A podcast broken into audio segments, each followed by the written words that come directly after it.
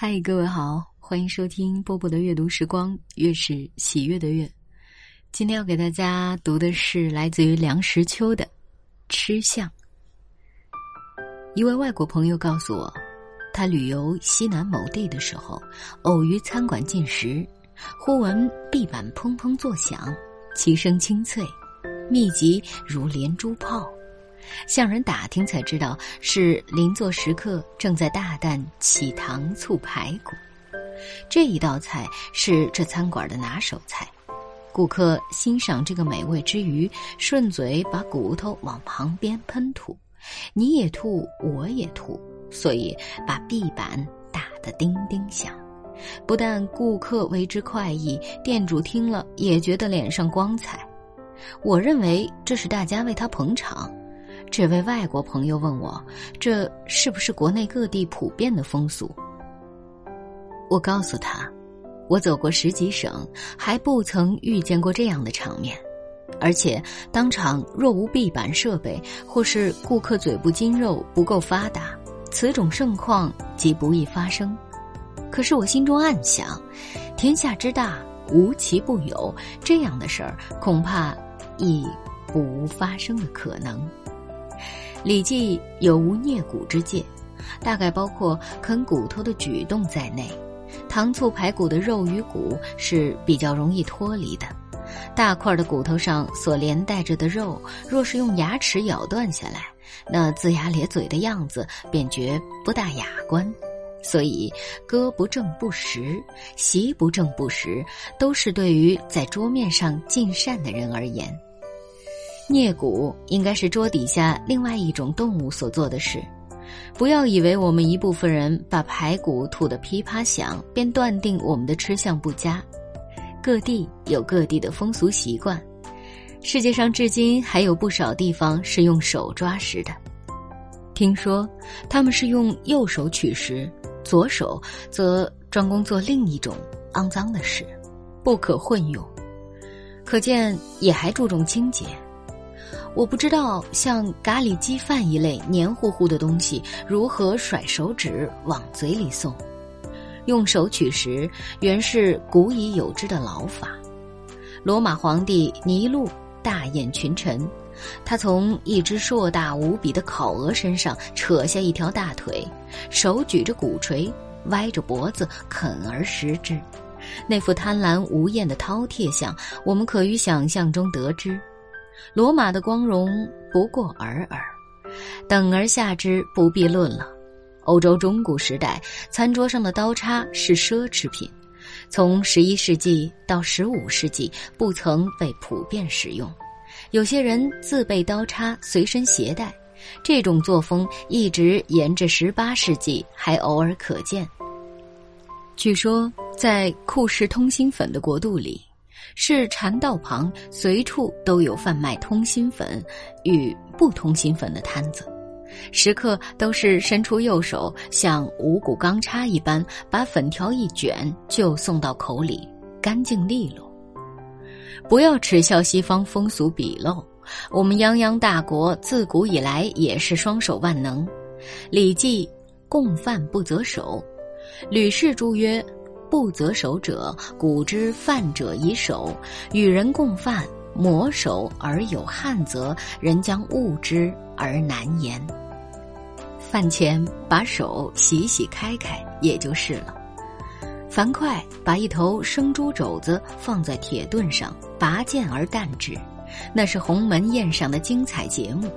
可是那个吃相也就很可观了。我们不愿意在餐桌上挥刀舞叉。我们的吃饭工具主要的是筷子，筷子及箸，古称饭旗，细细的两根竹筷，握在手上，运动自如，能戳，能夹，能搓，能扒，神乎其技。不过，我们至今也还有用手进食的地方，像从兰州到新疆，抓饭抓肉都是很驰名的。我们即使运用筷子，也不能不有相当的约束。若是频频夹取如金鸡，乱点头，或挑肥拣瘦的在盘碗里翻翻弄弄，如拨草寻蛇，就不雅观。餐桌礼仪，中西都有一套。外国的餐前祈祷，兰姆的描写可谓淋漓尽致。家长在那里低头闭眼，心中念念有词；孩子们很少不在那里做鬼脸的。我们幸而极少宗教观念，小时候不敢在饭里留下饭粒儿，是怕长大了娶麻子媳妇儿；不敢把饭粒儿落在地上，是怕天打雷劈。喝汤而不准吮吸出生是外国规矩。我想，这规矩不算太苛，因为外国的汤盆很浅，好像都是狐狸请露丝吃饭时所使用的器皿。一盆汤端到桌上，不可能是烫嘴热的，慢一点灌进嘴里去，就可以不至于出声。若是喝一口我们的所谓天下第一菜口蘑锅巴汤而不出一点声音，岂不强人所难？从前我在北方家居，邻户是一个治安机关，隔着一堵墙，墙那边经常有几十口子在院子里进膳。我可以清晰的听到呼噜呼噜呼噜的声响，然后是咔嚓一声，他们是在吃炸酱面与蒙稀面条之后咬一口生蒜瓣儿。餐桌的礼仪要重视，不要太重视。外国人吃饭不但要习正，而且挺直腰板把食物送到嘴边。我们食不厌精，脍不厌细。要维持那种姿势便不容易。我见过一位女士，她的嘴并不比一般人小多少，但是她喝汤的时候真能把上下嘴搓成一颗樱桃那样大，最后以齿尖触到口边，徐徐吮吸之。这和把整个调羹送到嘴里面的人比起来，又近于矫枉过正了。人生贵适意。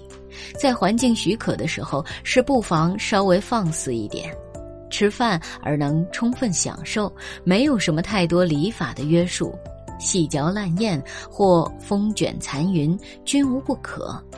吃的时候怡然自得，吃完之后抹抹嘴，鼓腹而游，像这样的乐事并不常见。我看见过两次真正痛快淋漓的吃，印象至今犹新。一次在北京的灶温，那是一片道地的北京小吃馆儿。绵连起处进来了一位赶车的，即是赶轿车的车夫，辫子盘在额上，衣襟掀起塞在塔布底下，大摇大摆，手里托着菜叶裹着的生猪肉一块儿，提着一根马兰系着的一撮韭黄，把食物往柜台上一拍：“掌柜的，烙一斤饼。”再来一碗炖肉。等一下，肉丝炒韭黄端上来了，两张家常饼，一碗炖肉也端上来了。他把菜肴分成两份，一份倒在一张饼上，把饼一卷，比拳头要粗，两手扶着矗立在盘子上，张开血盆巨口，左一口，右一口，中间一口。不大的功夫，一张饼下肚，又一张也不见了，只吃得他青筋暴露，满脸大汗，挺起腰身，连打两个大饱嗝。又一次，我在青岛寓所的后山坡上，看见一群石匠在凿山造房，晌午歇工。有人送饭，打开笼屉，热气腾腾，里面是半尺来长的发面蒸饺。工人蜂拥而上，每人拍拍手掌，便抓起饺子来咬。饺子里面露出绿韭菜馅儿。又有人挑来一桶开水，上面飘着一个瓢，一个个红光满面，围着桶舀水吃。这时候，又有挑着大葱的小贩赶来兜售那像甘蔗一般粗细的大葱。当时有人手一截儿，像是饭后进水果一般。上面这两个景象，我久久不能忘。他们都是自食其力的人，心里坦荡荡的，即来吃饭，取其充腹，管什么吃相。好了，文章为大家读完了。哎，我特别喜欢这篇文章的最后那一段，心里坦荡荡的，管什么吃相。希望各位吃的开心，然后身体棒棒。我是波波，在厦门跟各位说晚安喽。见红青菜绿衣，花灯烛影摇红。迎屠苏换旧符，春色如酒渐浓。今岁今宵今啊，明年明日逢。不醉不归去啊，难得这夜与共。啊，筹杯轻美绕香，再敬一壶贵阳。琴笛乐奏我响，声声放至云上。年年过安邦啊，岁岁人轻唱。遥闻炮竹声啊，朗朗万里切响。啊，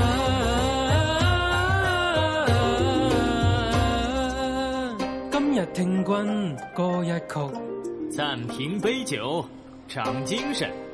红兄，唔够，请。筹杯轻美绕香，再敬一壶归酿。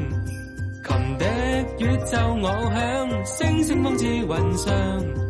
今岁今宵今啊，明年明日逢。不醉不归去啊，难得这夜雨风。